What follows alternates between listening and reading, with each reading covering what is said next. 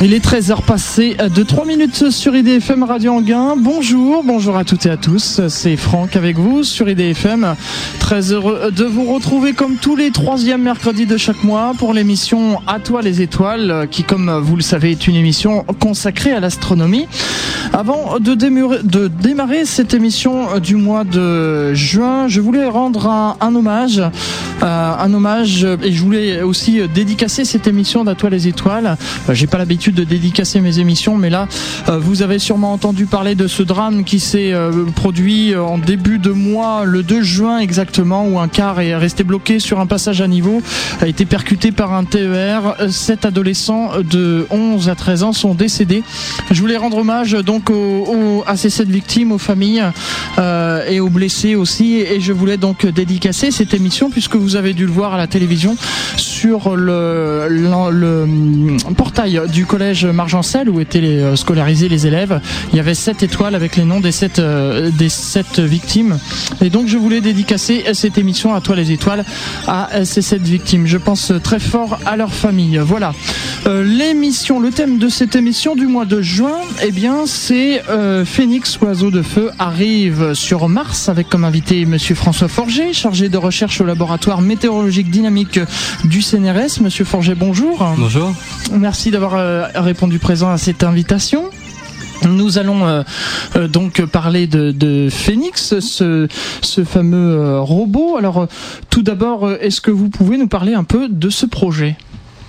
Alors le projet Phoenix, c'est un, un des projets qui est suivi à la NASA, euh, qui a été initié à la NASA il y a quelques années.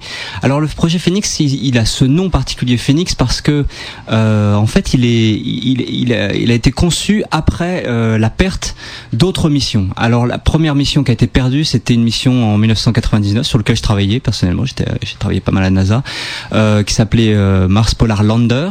C'était euh, qui était lancée en 98, qui devait arriver en décembre 99. Euh, donc c'était une mission, euh, bah, pour ceux qui ont déjà vu Phoenix, c'est une mission qui ressemblait un petit peu, mais qui devait aller près du pôle sud.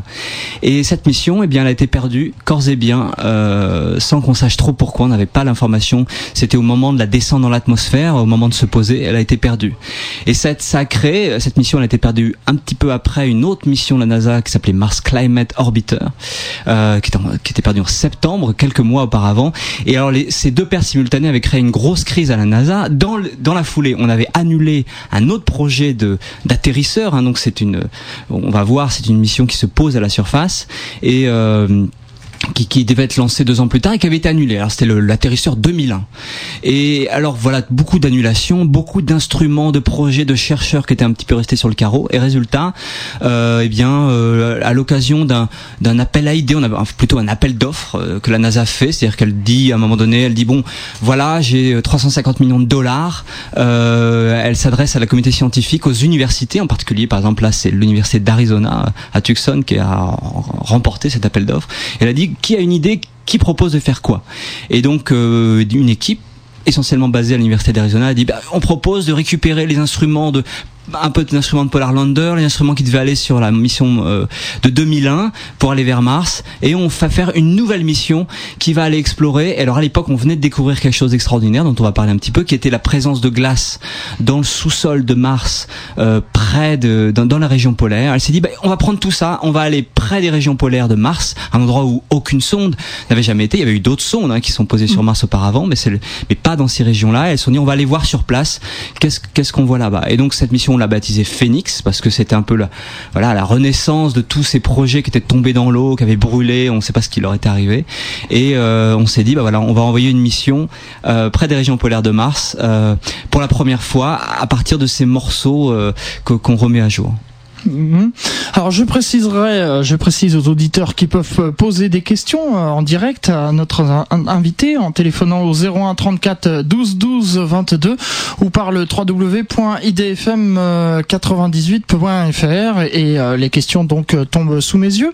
Alors donc on en est à l'arrivée du, projet. Ce, ce- cet oiseau de feu, comme on dit, Phoenix a été construit.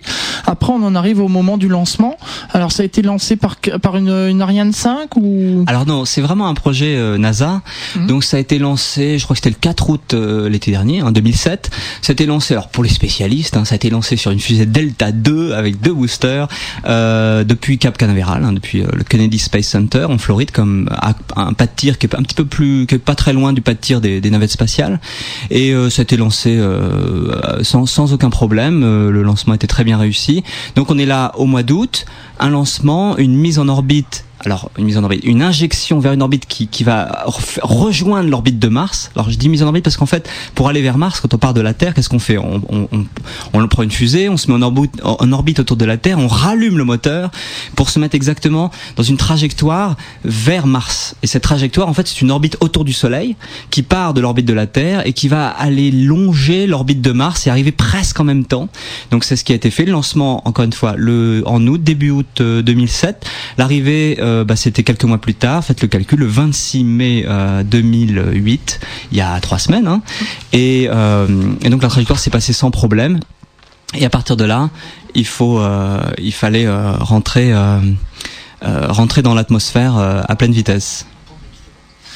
Alors donc l'arrivée, oui, donc dans, l'atmosphère et bah on, était inquiet, c'est vrai, on entendait parmi les les spécialistes et tout ça, est-ce que tout va bien se passer et on a pu, on, on peut savoir que tout s'est bien passé, tout s'est passé tout exactement comme prévu en fait. Oui, alors il y avait un énorme suspense. La raison c'est que dans les, les missions précédentes avaient, avaient échoué, en particulier Mars Polar Lander. il y en avait, il y en a certaines qui ont réussi. Vous vous souvenez peut-être de Mars Pathfinder en 97, mais c'est atterrir sur Mars quelque chose d'assez difficile euh, ou se mettre en orbite autour de Mars. Et en gros, si on fait la, la statistique sur toutes les projets de mission qui devaient atterrir sur Mars, on prend en compte les projets américains, encore une fois, je vous ai parlé de l'échec de Polar Lander. Les projets russes, là c'est simple, rien n'a marché. Pourtant, il y en a eu un certain nombre, des tonnes et des tonnes envoyées vers Mars pour destiner à se poser sur la planète Mars.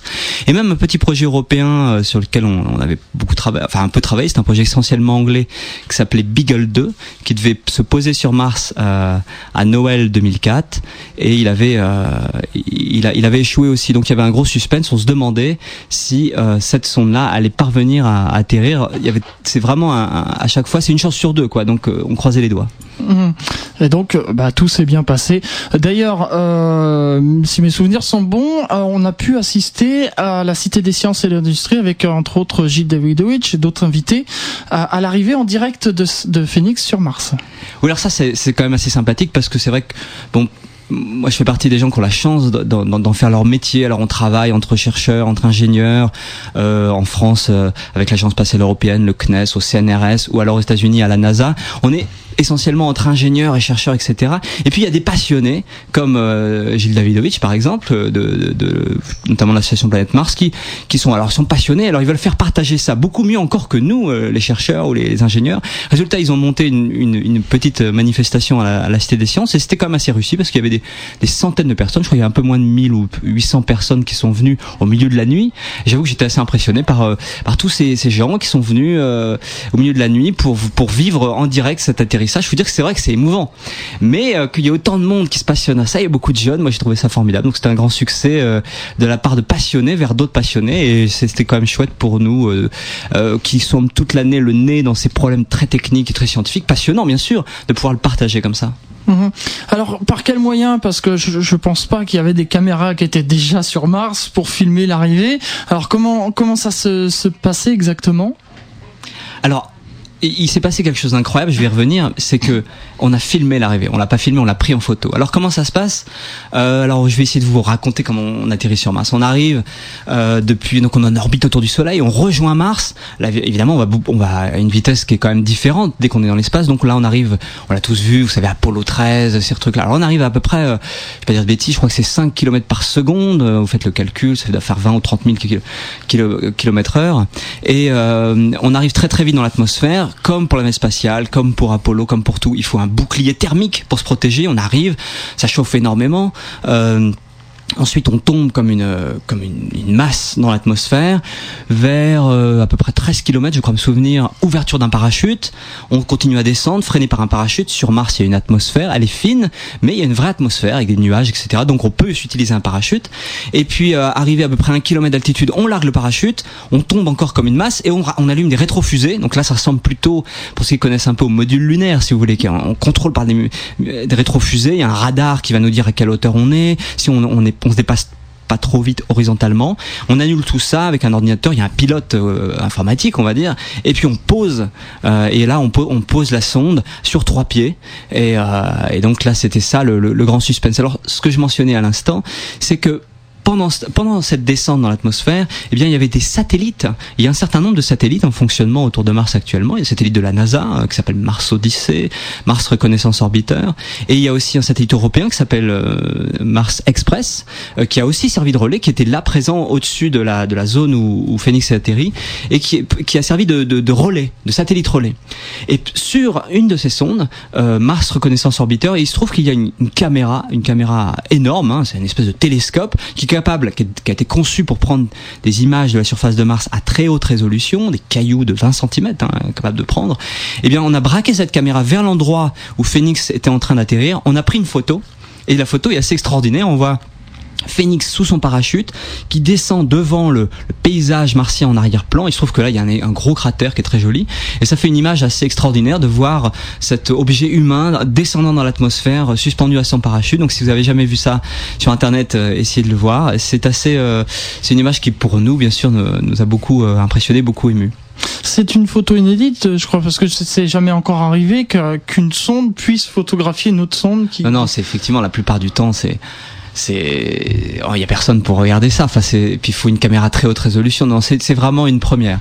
Et depuis d'ailleurs la même caméra haute résolution qui s'appelle iRise euh, a pris en photo la sonde à la surface. On voit le parachute étalé à côté le, les boucliers thermiques qui avaient été détachés qui sont qu'on fait qui sont tombés à côté. C'est c'est assez rigolo à voir. Mmh.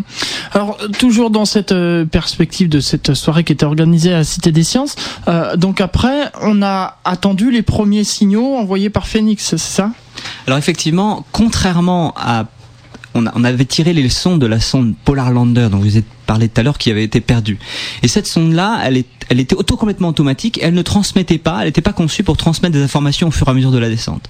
Alors c'était vraiment désespérant parce que comme elle avait été perdue, on savait pas du tout ce qui lui était arrivé. On savait pas si elle avait brûlé tout de suite en arrivant ou si elle s'était posée et qu'elle avait juste un problème d'antenne. On savait pas. Pareil pour Beagle, la sonde européenne, on savait pas non plus. C'est il y a une espèce de, c'est comme comme quelqu'un de disparu, c'est énervant. Mmh. Alors cette fois-ci, on avait mis euh, tout, toute une série de de, de, de on avait mis au point un, un système de qu'on appelle télémétrie, c'est-à-dire un signal radio transmis au fur et à mesure des étapes. Toc, ouverture, arrivée dans l'atmosphère. Toc, euh, ouverture du parachute. Toc, l'arrière du parachute, etc. Donc on pouvait suivre ça en direct, c'était assez sympa. Donc à la NASA. Et puis euh, et puis une fois arrivé à la surface, bah, la sonde immédiatement a transmis, grâce au satellite relais, euh, a transmis des informations comme quoi elle s'est bien posée, que ils avaient immédiatement ouvert les, panneaux solaires, hein, le panneau solaire qui servait à alimenter la sonde. Et puis il a fallu attendre quelques heures, des nouveaux passages de satellite pour avoir les premières images, mais c'est venu quand même assez vite. Hein, quelques heures plus tard, deux, trois heures plus tard, on avait les premières images, c'est-à-dire, euh, alors on a tout de suite regardé euh, euh, si les panneaux solaires étaient bien ouverts, c'est très important parce que s'ils étaient mal déployés ou s'il y avait un problème, on savait qu'il y aurait, y aurait tout de suite des problèmes d'énergie et la sonde était immédiatement en péril. On a pris cette photo-là, on a regardé si les pieds étaient bien posés, stables, etc. Puis on a pris un premier paysage et ça on l'a eu quelques heures après l'arrivée, donc c'était quand même très excitant. Mmh. Alors euh, ensuite, eh bien la la sonde est rentrée à, à commencer sa mission. Alors quel est justement le, le but de sa mission de cette sonde? Alors c'est une sonde qui, qui, a pour originalité de d'atterrir dans les régions polaires de Mars. Alors pourquoi c'est particulièrement intéressant? Pourquoi on a choisi ces, cet endroit-là? Eh bien alors, il faut d'abord en introduction, je dois rappeler que finalement Mars et la Terre, pour ceux qui connaissent pas trop, hein, Mars et la Terre sont deux planètes qui sont assez similaires. Par exemple, donc Mars est deux fois plus petite que la Terre, c'est une petite Terre désertique, il n'y a pas d'océan, il y a une atmosphère assez fine, il fait assez froid, mais pour le reste, vous pouvez mettre beaucoup, tout ce que vous savez sur la Terre, imaginez un désert assez froid, désert de Gobi en hiver, quelque chose d'assez glacé, euh, mais pour le reste, il y a beaucoup de similarités. Par exemple, la durée du jour est de 24 heures 40 minutes. Euh, un autre élément, c'est que les saisons alors faut savoir, c'est régi par l'inclinaison de l'axe de rotation de la planète sur son orbite, c'est-à-dire ça l'obliquité. Les raisons sont à peu près les mêmes, c'est-à-dire que vous savez sur Terre, euh, ce qu'on appelle les régions polaires, on va les définir un petit peu comme, vous savez, il y a la, il y a la nuit polaire, par exemple, si vous allez ou, ou, le jour polaire, si vous allez en, en Norvège en ce moment, là on est fin juin, c'est le jour polaire, c'est-à-dire qu'il y a le soleil de minuit au nord de la Norvège, en Alaska, en Sibérie, tout ça c'est le soleil de minuit. Et bien sur Mars, et ça c'est défini, ça va, c'est entre au nord de la Norvège jusqu'au pôle. Et bien sur Mars, les saisons sont à peu près les mêmes, et de la même manière on va avoir le, début du soleil de minuit, etc. dans les mêmes régions. Donc on retrouve cette idée de, régions polaires qui sont froides, qui vont euh, qui vont être un, milieu un peu différent de ce qu'on va trouver sous l'équateur ou, ou, même aux moyennes latitudes. Et ce qu'on avait découvert dans, cette région polaire de, Mars, euh, en tout cas dans cette zone-là, où qui est l'équivalent encore une fois de la, Norvège ou de la ou la ou la Russie ou de l'Alaska, eh bien c'est que on a on a on a bien que la surface à l'œil ressemble beaucoup à ce qu'on a partout ailleurs, c'est-à-dire que c'est une surface ocre, de, de, sable ou de terre, on avait détecté, je peux vous détailler pour comment, ça c'est grâce à la physique nucléaire, c'est très très astucieux, c'est de la jolie, belle, très belle science. On avait détecté que juste sous la surface, il devait y avoir, tout indiqué qu'il y avait une couche de glace sale. Alors ce que j'appelle une couche de glace sale, ce qu'on avait détecté, c'est qu'il y avait une couche de glace à peu près constituée en volume, hein, parce que c'est ça qu'on va voir à l'œil, de trois quarts ou deux tiers de glace et un tiers de, de sédiments, de sable, de poussière. Alors on avait détecté ça. On savait que c'était juste sur la surface, sous quelques centimètres de, de sédiments, de sable, et on s'est dit on va aller voir parce que c'est vraiment de la glace sur Mars. On va pouvoir gratter, l'analyser. Euh, qu'est-ce que qu'est-ce qu'on va Et puis on se demandait aussi quelle était son origine. Il y a différentes théories. Moi j'ai la mienne, d'autres collègues ont, ont, la leur. Il y avait d'autres. Il il y a des. On s'est dit on va aller voir sur place, faire l'enquête pour savoir ce qui s'est passé, d'où vient cette glace, quelle est l'histoire de Mars, l'histoire récente de Mars, c'est-à-dire il y a quelques millions d'années. c'est récent pour nous. Et, et essayer, de, essayer de comprendre ça. Donc il y a plein d'énigmes. Et effectivement d'aller voir sur ça permet d'enquêter sur euh, bah, Mars actuellement, Mars a dans un passé euh, géologique relativement récent, tout plein d'enquêtes. C'était ça la motivation. Alors on va s'interrompre quelques instants le temps d'une pause musicale et puis on se retrouve euh, bah, après pour la suite de cette émission à toi les étoiles. Euh, je vous rappelle consacré à euh, Phoenix l'oiseau de feu arrive sur Mars euh, et c'est Neyo que nous allons écouter euh, avec son titre Because of You. Bonne journée à l'écoute de, de IDFM Radio Anguin. Très bonne journée à l'écoute d'IDFM Radio Anguin. Bon appétit si vous êtes à, à table. C'est l'émission à toi les étoiles avec François Forget, je vous rappelle, qui est chargé de recherche au laboratoire météorologique dynamique au CNRS. Et euh, donc l'émission aujourd'hui, c'est Phoenix, l'oiseau de feu, arrive sur Mars. Alors, je disais que les auditeurs peuvent poser des questions par téléphone au 01 34 12 12 22 ou par l'intermédiaire d'internet sur le www.idfm98.fr. J'ai des questions qui me sont tombées sous les yeux. J'ai Aline notamment qui, euh, on parlait justement avant la pause musicale, qui se demandait, euh, on dit justement qu'il paraît que le phénix s'est posé sur un sol de glace. Oui, alors comme comme je racontais à l'instant, c'était le ce qu'on espérait, ce à quoi on s'attendait, puisque mmh. on avait détecté euh, quand même assez indirectement avec une méthode très astucieuse qu'il y avait probablement de la glace.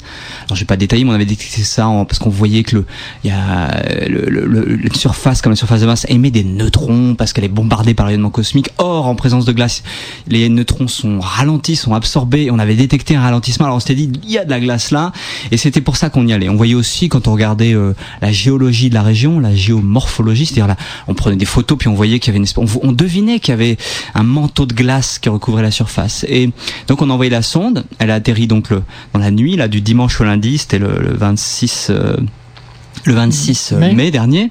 Et, euh, et, et, là, on s'est dit, bah, alors qu'est-ce qu'on va voir?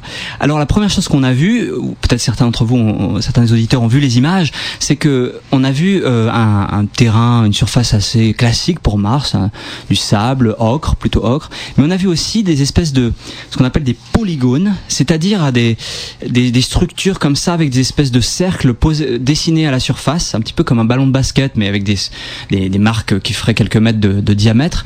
Et en fait, ce, ce terrain, euh, on l'avait observé aussi depuis orbite avec les caméras, hein, avec les satellites d'observation. Euh, ce, ce, terrain correspond très exactement à ce qu'on observe sur Terre dans les zones où il y a de la glace dans le sous-sol. Encore une fois, comme en Sibérie ou en Antarctique par exemple. Et ce, ces polygones, en effet, sont créés lorsqu'il y a de la glace qui, qui, qui, se contracte quand il fait chaud, qui se, qui se dilate quand il, euh, qui se contracte quand il fait froid, qui se dilate quand il fait chaud, etc. Et ça forme ce, ce terrain-là parce que la glace c'est un, un manteau particulier. Alors, lorsque la sonde est arrivée, on a vu tout de suite vu ces polygones. Donc, on était content parce qu'on était, on se dit ah là vraiment dans un endroit typique de la région. Là, il y a des polygones, il doit y avoir de la glace en dessous. Ensuite, l'enquête a commencé. Alors, la sonde, euh, on reviendra peut-être là-dessus. Elle est, c'est une sonde qui est sur trois pieds. Il hein, faut imaginer, ça fait la taille d'une grande table comme ça, sur trois pieds. Il y a tout un système d'équipement. Il y a les panneaux solaires comme des deux grandes oreilles de chaque côté qui servent à, capter l'énergie. Et elle est équipée d'un certain nombre d'instruments pour, mener l'enquête justement. En particulier, il y a un bras télescopique qui est assez grand. Hein, il fait 2m35 de long. Et au bout de ce bras, euh, il y a une pelle qui permet de creuser. Et puis il y a aussi euh, une caméra qui permet de, de, de prendre des photos, euh, par exemple de, de, ce que, de là où va creuser le bras et la pelle. Et l'une des premières photos qu'a pris cette caméra, en fait, c'est très simple. On a pris le bras, on a regardé en dessous de la sonde. Et qu'est-ce qu'on a vu? On a vu que là où les rétrofusées avaient soufflé le sable, euh, lorsque la, la, sonde avait l'espèce de module, hein, ça, rappelle un peu le module lunaire, mais en plus petit, euh, qui s'est posé, eh bien ça, a soufflé le, le, sable, les sédiments, et ça a laissé apparaître une espèce de surface blanche, enfin claire, assez dure, qui ressemble beaucoup à de la glace. Alors on l'a pas encore analysé, ça pourrait être une espèce de calcaire très particulier, mais tout indique que c'est de la glace. Donc on la voit, euh, encore une fois, vous pouvez aller sur internet, vous verrez les images de cette glace qui est un petit peu, d'ailleurs, qui est un peu fondu à cause des rétrofugés localement. Et donc, confirmation, encore une fois, nouvelle confirmation, il semble bien qu'il y ait de la glace là. Et puis l'enquête continue, hein, les, les, les, ça fait déjà presque trois semaines. Euh, actuellement, euh, qu'est-ce qu'on a fait? On a creusé avec la pelle, on a commencé à creuser dans, dans les sédiments.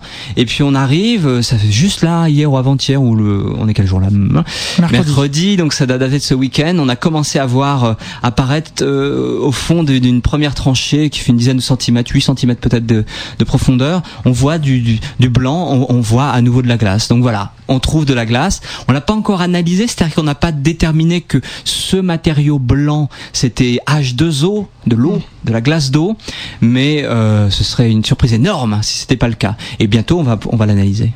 Alors justement, il y a une question de marque puisque vous parlez de euh, de cette euh, pelle qui creuse. Il y aurait eu des petits soucis au début euh, avec cet appareil. Oui, effectivement. Alors l'un des à quoi sert la pelle? La pelle, ça sert à creuser pour regarder ce qu'il y a dedans, mais pas que ça. Elle sert aussi à ramasser des échantillons. Alors la première chose qu'on a eu envie de faire, c'était de ramasser donc pas tellement la glace, mais plutôt le, les sédiments qui étaient au-dessus, le sol, et de le de le mettre dans, dans, dans un des micro laboratoires qui sont à bord. Il y a plusieurs micro ils sont assez astucieux, on pourra en parler plus en détail. En particulier, il y en a un premier euh, qui, s'appelle Tega. Alors Tega, c'est quoi? C'est un espèce de, c'est des mini fours. Ils sont tout petits, hein. il y en a huit. Ils font à peu près la taille de, je sais pas, d'un bouchon de stylo, hein, si vous voulez. C'est très très petit. On, on prend euh, cette espèce de, de pelletée de sable, on la met dans les mini fours on va la, la chauffer et en la chauffant, on va regarder euh, qu'est-ce qui se dégage de ça. On va, on va flairer euh, les gaz qui vont émaner, qui vont exhaler de ces sédiments et puis on va aussi mesurer la température. Ça sert à faire plein de choses. Mais avant même de, de, de, faire ça, eh bien, on a rencontré des difficultés. Ce qui s'est passé, c'est que c'est vraiment euh, du, de la technologie de bac à sable, mais je vous rappelle, on ramasse du sable avec une pelle et on la met dans le mini-four, mais avant de le mettre dans le mini-four, on tamise, vous savez, comme avec les passoires quand on était petit, là. Mhm. Parce qu'on veut avoir que les petits grains pour qu'ils puissent être chauffés facilement. On prend ce sol, on l'a mis sur le, le, le, la grille qui sert à tamiser, que, avec des, qui a des trous d'à peu près un millimètre. Et alors, ce qui s'est passé là, c'est que on, vibre après, on secoue, hein, exactement comme au bac à sable. Et là, il s'est rien passé. C'est-à-dire que le, le matériau qu'on a posé sur la grille était extrêmement compact et les grains n'ont pas été, euh, on n'a pas eu le sable fin qui est passé à travers, c'est resté collé.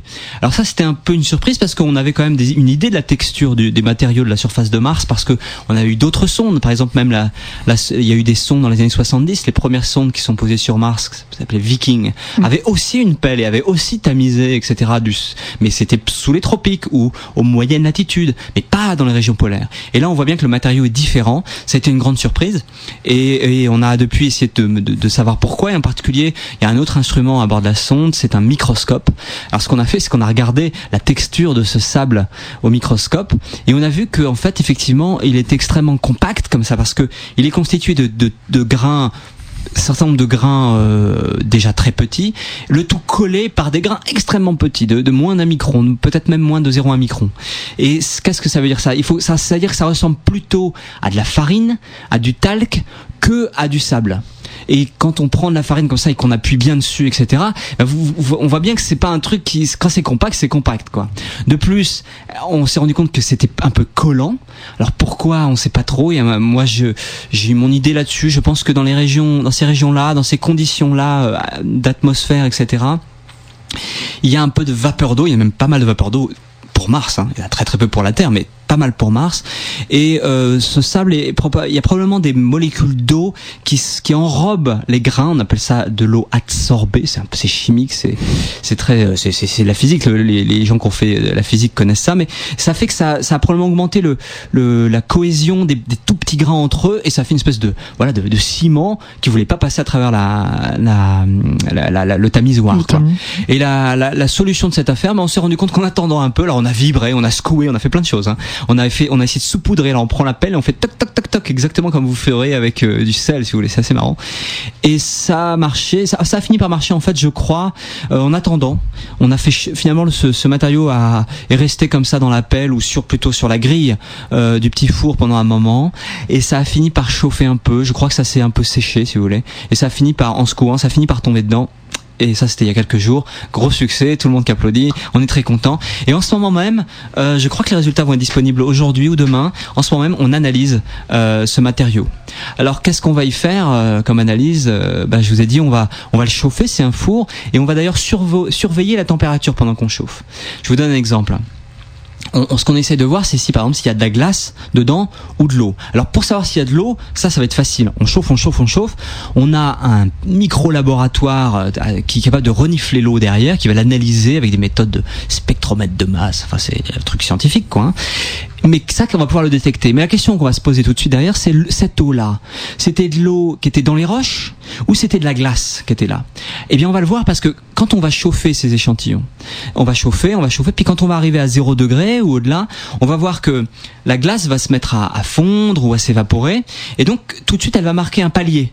Hein, euh, par exemple, si vous prenez de la neige et que vous la faites chauffer, elle va chauffer, euh, vous la prenez, à moins 30, vous la chauffez, arrivez à zéro, elle va se mettre à fondre, il va falloir chauffer, il va falloir complètement la fondre avant que la température redémarre et remonte au-delà de 0 degré. Et ce palier-là, on va l'examiner, on va on va l'étudier, et c'est toute cette enquête-là qu'on va faire, on va mener, et on va voir si la glace, elle est dans les minéraux ou elle est autour, on va voir aussi euh, de quoi sont composés les minéraux, on va même essayer de voir s'il y a des molécules organiques. Les molécules organiques, c'est pas, on va pas détecter des bactéries, hein, on va détecter, on va essayer de voir si euh, il y a quand même des molécules avec du carbone, euh, les briques absolument alimentaires de la vie qui sont là. Parce que jusqu'à présent sur Mars on les a pas trouvés même dans ces il y avait d'autres il y a d'autres missions qui ont fait le même genre d'enquête on a, ils ont rien trouvé. Donc on va voir si là avec ce nouvel instrument on va détecter ça. Il y a toute une liste d'objectifs qui est très très longue et assez passionnante qui vont euh, qui sont les objectifs de cette mission dans cette région particulière Mhm. Alors justement là on va aborder un thème qui va euh, vous passionner puisque vous êtes euh, spécialiste de météorologie martienne justement et euh, Phoenix a une station de météorologie. Oui, effectivement, euh, parmi. Alors, je m'intéresse à tout sur Mars. Hein. J'ai beau être au, laboratoire de météorologie dynamique, euh, avec le temps, euh, on s'intéresse à de nombreux aspects. Euh, c'est, plus. Alors donc, mais par contre, la météo, quand même, ça reste ma activité principale. Effectivement, oui, on étudie on, étudie la météo. Bah, c'est très simple. Hein. on mesure la pression, la température. Pour vous donner une idée, la température, lorsque au milieu de l'après-midi, l'atmosphère va être autour de, moins 30, vers 14 heures, hein, autour de moins 30. Le sol lui-même probablement est un peu plus chaud, vers moins 20. Ça, on est dans d'autres endroits de Mars, euh, il fait jusqu'à plus 20 degrés. Hein, c'est pas c'est pas catastrophique. Par contre, la nuit suivante, donc il fait moins 20 euh, au milieu de la journée. Euh, la nuit, dans la nuit en ce moment, sur euh, tel que le, le, mesure Phoenix, eh bien il fait plutôt moins 80, moins 80 degrés, donc il fait assez frais quand même. Oui. en moyenne. C'est pour ça que la glace est stable hein, d'ailleurs. C'est parce que il fait, il fait quand même assez froid. S'il faisait plus chaud, la glace se sublimerait et puis retournerait vers les pôles. Donc la glace est stable en tout cas dans le sous-sol.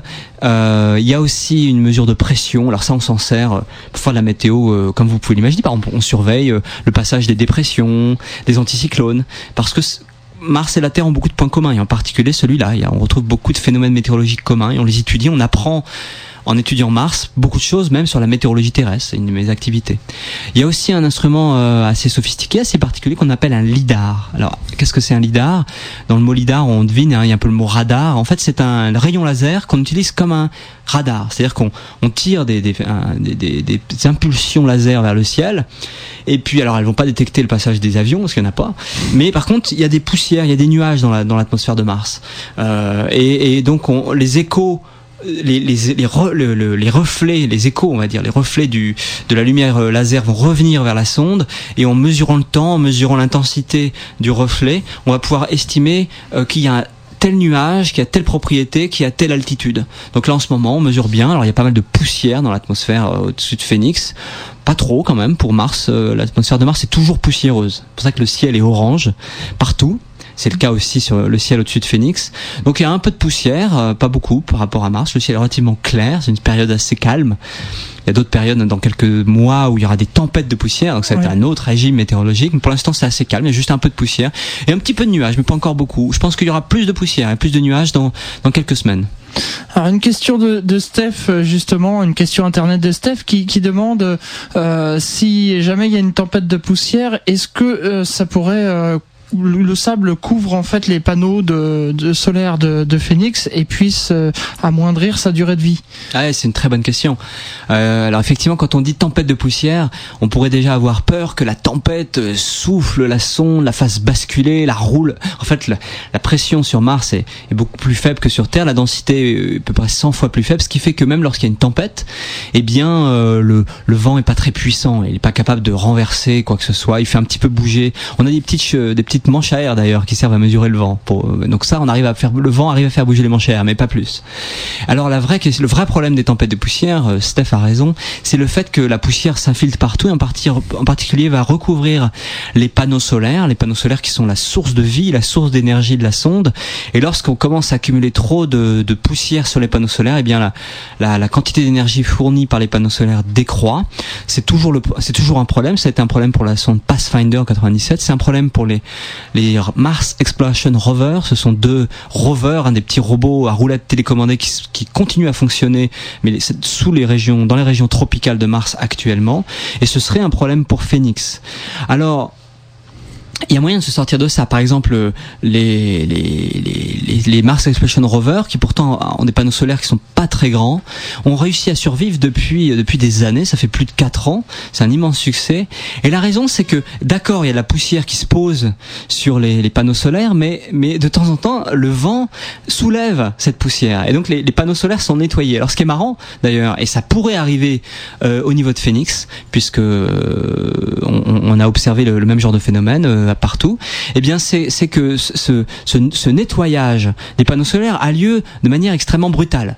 Euh, je me souviens euh, prenons l'exemple des, des, Mars Exploration Rover, ils, ils, commençaient vraiment à mourir. Il y avait beaucoup de poussière, l'énergie tous les jours baissait. Alors ils avaient moins d'énergie, ils roulaient moins, ils étaient fatigués.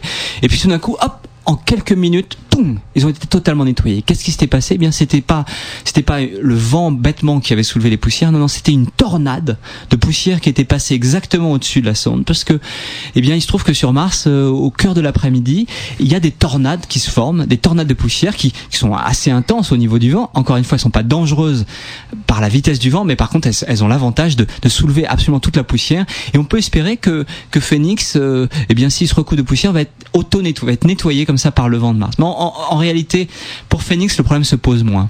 Le problème se pose moins pour deux raisons. La première, c'est que il est présent là, dans cette région, à une période où il n'y a pas énormément de tempêtes de poussière. On s'attend pas à ce qu'il y ait énormément de poussière qui recouvre la sonde. La deuxième région, c'est que la deuxième raison, c'est que comme il est dans la région polaire, les, les saisons sont extrêmement marquées. C'est-à-dire qu'actuellement, on l'a dit, hein, c'est un peu comme sur Terre. Euh, dans l'hémisphère nord, c'est euh, c'est une période de soleil de minuit, il y a le jour tout le temps, il y a beaucoup d'énergie pour les panneaux solaires. Le problème, c'est que lorsque peu à peu on va aller vers l'automne, et puis même vers l'hiver, eh bien là, ça, ça va plus être le jour permanent, mais ça va être la nuit polaire, la nuit permanente. Et là, poussière ou pas poussière, on sait que Phoenix va pas du tout pouvoir survivre. Il va, entre guillemets, mourir. Euh, là, il y a aucun doute là-dessus. Il ne survivra pas au-delà du mois d'octobre, novembre, je pense, de cette année, à cause de cette évolution de la saison et l'arrivée de l'automne et de l'hiver. Donc on n'aura pas la chance de le voir euh, fonctionner plus longtemps que prévu comme euh, euh, comme Phoenix, comme Spirit et Opportunity. Non, probablement pas. Peut-être il y a un maigre espoir. Moi j'y crois pas, hein, parce pour des raisons technologiques. Mais il y a, les NASA a un maigre espoir de pouvoir le ressusciter après une longue saison dans dans, dans hivernale. Faut savoir que sur l'hiver ça va être terrible. Hein. L'hiver dans cette région-là, il va faire moins 135 degrés en permanence, et, et, et en fait la température pourrait chuter plus bas. Sauf que en fait l'atmosphère se condense et, va, se déposer, euh, va former une couche de givre de plusieurs dizaines de centimètres, 20, 30 centimètres qui va recouvrir complètement la région et Phoenix qui va être complètement euh, voilà gelé pendant des mois et des mois et des mois à partir de l'année prochaine. On va s'interrompre le temps d'une seconde pause musicale et puis euh, bah, en cherchant dans la base de données, j'ai trouvé un titre de maths qui s'appelle Phoenix justement. Alors euh, bah, on va écouter ce titre tout de suite sur EDFM. Restez avec nous, on se retrouve pour la troisième et dernière partie de cette émission à toi les étoiles euh, consacrée à Phoenix. L'oiseau de feu arrive sur Mars. Dernière partie de cette émission à toi les étoiles consacrée, je vous le rappelle, à Phoenix. L'oiseau de feu arrive sur Mars avec euh, comme invité François Forget, euh, qui est chargé de recherche au laboratoire météorologique dynamique au CNRS. Euh, nous parlions donc des différents instruments sur cette sonde de Phoenix et notamment de la météorologie martienne. donc oui, comme on disait tout à l'heure, eh bien la durée de vie de, de, Phoenix malheureusement ne dépassera pas le mois d'octobre, comme vous l'aviez évoqué tout à l'heure. Oui, en effet. oui. Euh, donc euh, c'était un petit rappel donc pour euh, replacer. Et puis il y a aussi d'autres instruments sur sur la sur la sonde qu'on n'a pas évoqué, je pense. Oui, effectivement, le, la, la, sonde en gros c'est un euh, pour faire très simple, à part ce petit capteur, ces, ces petites euh, stations météo, en gros, vous avez encore une fois cette grosse pelle qui sert à ramasser l'échantillon, et puis des micro-laboratoires. Alors j'ai évoqué tout à l'heure les micro-laboratoires qui s'appellent TEGA, avec les mini-fours, et puis ce, ce petit euh, analyseur derrière, un spectromètre de masse qui est derrière. Alors il y a un autre type de laboratoire, c'est c'est tout un ensemble euh, assez astucieux d'ailleurs. Hein, c'est très très petit, très léger, c'est très marrant. Euh, avec euh, d'abord des microscopes. Il y a un microscope optique comme ça qui prend des photos. On a d'ailleurs pris, je l'ai mentionné tout à l'heure, des photos de, de la texture des grains. On a vu qu'il y a des tout petits grains qui sont. enfin, on apprend beaucoup de choses. On a même un, second microscope très très technologique, très high tech de à force atomique. Alors c'est vraiment une spécialité, mais capable de d'explorer de, de, de, des détails extrêmement extrêmement fin euh, sur ces grains. Ça permettra, par exemple, on peut se demander à quoi ça sert, mais ça permet de regarder, par exemple, est-ce que les grains ont été euh, roulés euh, dans une rivière, par exemple? Est-ce qu'il y a eu autrefois une histoire avec de l'eau liquide ou déplacés par le vent ou issus de volcans? Alors, en regardant la texture très très fine des grains ou, les grains eux-mêmes avec ce microscope, on peut mener l'enquête à ce sujet-là. Toujours lié à cette histoire-là, c'est la même équipe qui a fait ça. Il y a une espèce de laboratoire comme on l'imagine, c'est-à-dire euh, en fait on prend les échantillons, on les met dans l'eau, comme dans un laboratoire et puis après on, on trempe des vous savez le, vous peut-être au, au, collège ou au lycée là on trempe le, le papier pH enfin j'exagère un peu mais il y, a un peu un peu l'équivalent on mesure euh, si c'est salé si c'est sucré si alors en pratique ça veut dire ce qu'on regarde s'il y a du calcium du potassium on essaie de mesurer ça avec des ions on mesure le bah, l'acidité euh, comme euh, que je viens de mentionner à l'instant on mesure enfin des propriétés comme ça en milieu aqueux et euh, dans, avec de l'eau comme ça en, en, essayant de dissoudre de l'eau comme dans un laboratoire de lycée. Et on, on apprend on essaie de, de, mieux comprendre ce qui s'est passé. On a aussi euh, toujours la même équipe à, à fournir des petites aiguilles qui sont au bout du bras d'ailleurs qu'on plante dans le sol. Et alors s'il y a de l'eau liquide ou même un film de liquide elle va mesurer le fait que cette ce film de liquide est capable de, de conduire l'électricité c'est le, le, principe. Et donc on, on, arrive à le voir. Et puis il y a aussi une aiguille qui mesure la, la, le, le fait de, de, de, de ce qu'on appelle la capacité calorifique, c'est-à-dire le fait de, de que si on touche quelque chose, est-ce qu'il reste froid ou est-ce qu'il se réchauffe tout de suite? C'est un peu comme ça avec le, avec le doigt. Vous savez, si on met le, la main sur de la glace, du marbre ou du liège, avec le doigt, même s'il est tout à la même température, on sent qu'il y en a un qui est un peu froid et l'autre qui est un peu chaud. Bah, c'est le principe de, c'est grâce à ces méthodes-là euh, le tout rassemblé avec les résultats. On, met ensemble tous les résultats des différents laboratoires et on, arrive à caractériser euh, bah, l'environnement, euh, qu'est-ce qui, qu'est-ce qui est là, qu'est-ce qui s'est passé là, l'histoire de cet endroit, d'où vient l'eau. Et c'est cette enquête-là qu'on mène sans du tout savoir ce qu'on va trouver d'ailleurs encore. Hum. Alors il y a Jean justement qui demande si on, a fait une découverte extraordinaire depuis que Phoenix est sur euh, Mars. Alors euh, extraordinaire, assez extraordinaire quand même, c'est cette, cette eau c'est une confirmation. Alors quelque part c'est pas extraordinaire, mais de la voir, de voir euh, ces, ces, ces structures, euh, c'est quand même assez extraordinaire au sens où on l'imagine. Faut faut aller voir ces photos pour comprendre. Hein. On voit euh, voilà sous sous la sous la sonde une grosse grosse couche de glace. moi je trouve ça assez extraordinaire. Par contre pas encore de surprise. Pourquoi pas encore de surprise? Parce qu'on on a à peine commencé. On n'a même pas eu les résultats du de la première analyse du premier four. Il y en a huit. On va faire huit analyses. On n'a on n'a pas encore les résultats. À mon avis, on va faire des résultats extraordinaires par définition, puisqu'on ne sait pas à quoi s'attendre pour ce qui est de la, la composition, de, de, de, la, de, la, composition chimique euh, ou éventuellement des, des, composés organiques, donc des composés euh, euh, carbonés hein, que je, dont je parlais tout à l'heure. Euh, eh bien, on ne le sait pas encore. Les, les, moi, je crois que les découvertes extraordinaires vont venir inéluctablement, et mais elles, elles vont venir dans les dans les semaines qui viennent. Euh, Steph qui demande encore une question internet et euh, Steph demande si euh, Phoenix est statique ou est-ce qu'il peut se déplacer comme euh, Spirit et Opportunity? Ah non, malheureusement, Phoenix est vraiment posé sur trois pieds et il ne bouge pas, à part sa pelle, son grand bras euh, mécanique. Euh, non, non, il, ne peut pas bouger. Alors, ça a été un compromis qui a été fait. Hein. Si on avait voulu, ça aurait été formidable. Que c'est toujours intéressant que qu'un engin comme ça puisse, que ce robot finalement puisse se déplacer. Ça aurait été très intéressant, mais ça consomme énormément de ressources. C'est-à-dire qu'il aurait fallu des beaucoup plus grosses batteries. Euh, il on aurait pu mettre presque presque aucun instrument. C'était pas du tout la même mission. D'autre part, on savait que cette région-là, hein, parce qu'on l'observait depuis orbite, depuis des satellites d'observation, on savait que cette zone elle est très homogène. C'est pas un endroit où on va rouler, voir des falaises, des cailloux, etc. C'est une zone qui est assez homogène. D'ailleurs, à perte de vue, autant qu'on sache, euh, la caméra de, de Phoenix voit une, une, une, surface très très plane, comme ça, très homogène. Bon, il se trouve qu'on l'a sélectionné comme ça. Hein. C'est une espèce de grande piste d'atterrissage, hein, parce qu'on sait pas atterrir de, au milieu des montagnes. Hein. Donc on choisit exprès des endroits très très plats. Donc même si on avait eu des roulettes pour parcourir euh, quelques centaines de mètres ou quelques kilomètres, je suis pas sûr que ça aurait été plus intéressant. Donc le, compromis là, ça a été fait de se poser là et de creuser avec la pelle, d'explorer finalement la région, disons verticalement, de creuser en profondeur, de regarder différentes choses, d'analyser avec des, des laboratoires, micro-laboratoires, mais quand même assez plus important que ce qu'on aurait pu emporter sur un, robot à roulettes. Et puis euh, donc voilà, on, a fait ce choix là. Alors c'est un choix qu'on fera pas nécessairement à l'avenir. Je crois que les, les prochaines sondes qui sont envisagées euh, par la NASA et par l'Agence spatiale européenne, ce sont toutes des, des robots à roulettes, c'est-à-dire dans notre jargon des rovers. Des rovers, oui. Oui, parce qu'en fait, si euh, Phoenix avait été euh, un rover, la mission aurait été plus chère aussi. Ah oui, bien sûr. Alors si pour mettre les mêmes instruments sur Phoenix, euh, disons les mêmes instruments sur un rover, il aurait fallu un, rover beaucoup plus gros, beaucoup beaucoup mm. plus gros. Donc ça aurait tout été plus surdimensionné, une plus grosse fusée, euh, tout aurait été beaucoup beaucoup plus cher. C'est-à-dire que là on parle quelque chose de trois ou quatre fois plus cher. Donc euh, non non, le compromis est fait en connaissance de cause. On, on, se pose sur trois pieds, on gratte, on explore sur place. C'est de la science, on sait ce qu'on fait et donc on choisit de d'avoir plus d'instruments et de pas se déplacer. Mhm. Alors, euh, est-ce qu'il y aura ensuite pour l'avenir des, euh, des euh, Phoenix 2 ou Phoenix 3 ou, ou ce sera d'autres missions différentes?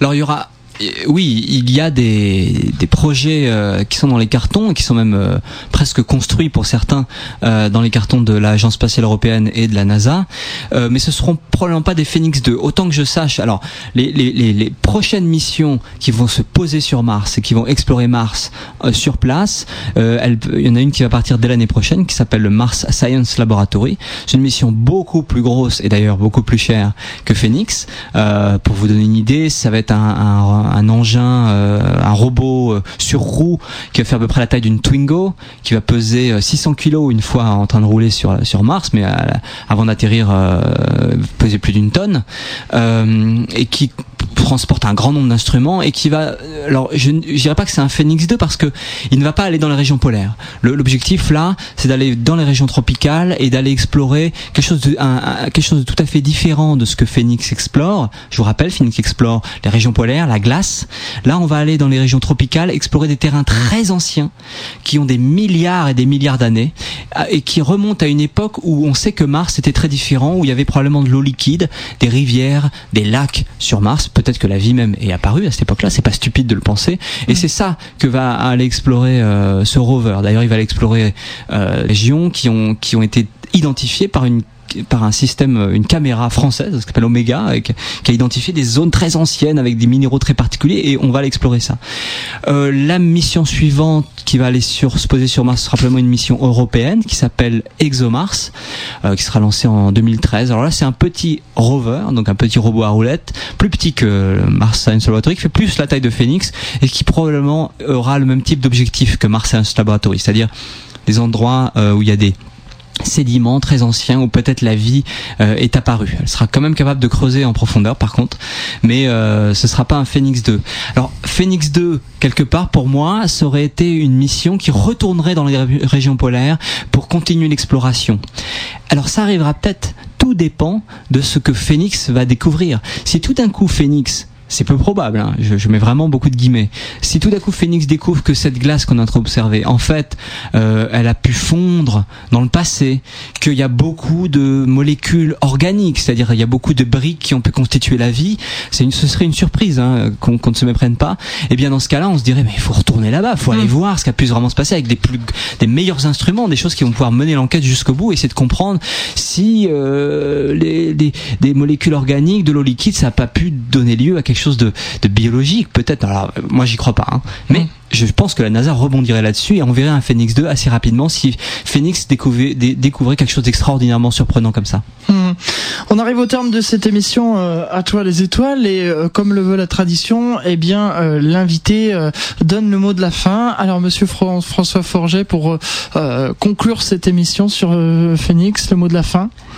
Alors, je vais pas rentrer dans la grande généralité, mais euh, si j'avais un mot de la fin à dire, ce serait de bah, d'encourager tout le monde euh, à suivre toutes ces aventures hein, au sens large, l'astronomie, mais particulièrement, bien sûr, pour ce qui me concerne, c'est l'exploration du système solaire. On est en train de vivre une époque extraordinaire. Là, je vous raconte qu'on envoie des des rovers, des robots qui circulent sur la surface de Mars. On a une, quelque chose autour de, de, de Vénus. On a une sonde qui s'est posée sur Titan il y a quelques années. On a actuellement un gros robot qui explore euh, la région de Saturne, etc.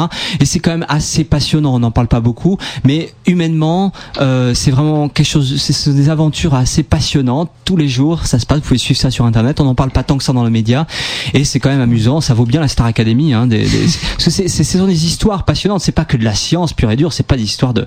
Non, non, là, c'est des aventures d'exploration via des robots, mais c'est quand même de l'exploration avec des rebondissements, des, des, des des problèmes humains, des catastrophes euh, techniques. Euh, et c'est voilà, ça, et les paysages, les photos sont extraordinaires. Donc bah, j'invite tout le monde à suivre ça et l'astronomie au sens large et la science en général. Voilà. Merci beaucoup, Monsieur Forget. C'était le mot de la fin. Euh, pour en savoir plus, eh bien, je vous renvoie sur le site euh, de planetmars.com où vous retrouverez un dossier sur Phoenix, également sur futurascience.com. donc de, de dossiers passionnants à découvrir. On arrive donc au terme de cette émission à toi les étoiles. Merci encore Monsieur Forger. Euh, sachez que eh bien on se retrouve le mois prochain, le troisième mercredi du mois de juillet, puisque euh, à toi les étoiles ne prend pas de vacances. Et puis pour la troisième année consécutive, vous savez, durant l'été, eh bien c'est une formule un peu différente, puisque au lieu que ce soit les invités qui viennent à moi, c'est moi qui, qui va les rencontrer sur leur lieu de travail, afin de vous faire découvrir des lieux comme comme l'année dernière, la Cité des sciences et de l'industrie ou encore euh, euh, l'Observatoire de Paris. Donc je peux pas vous dire encore quel sera le thème pour juillet. On va essayer de vous faire découvrir un peu les fusées. Si vous avez une, les lanceurs pour être plus précis. Si vous avez une petite idée, voilà, je vous laisse réfléchir. On se donne donc rendez-vous le mercredi 16 juillet de 13h à 14h pour la prochaine émission d'Atoile les étoiles. Sur ce, merci à tous et puis bonnes vacances. Ben oui, puisque les vacances vont bientôt commencer.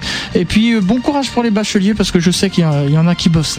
Salut à tous, à dans un mois. Au revoir.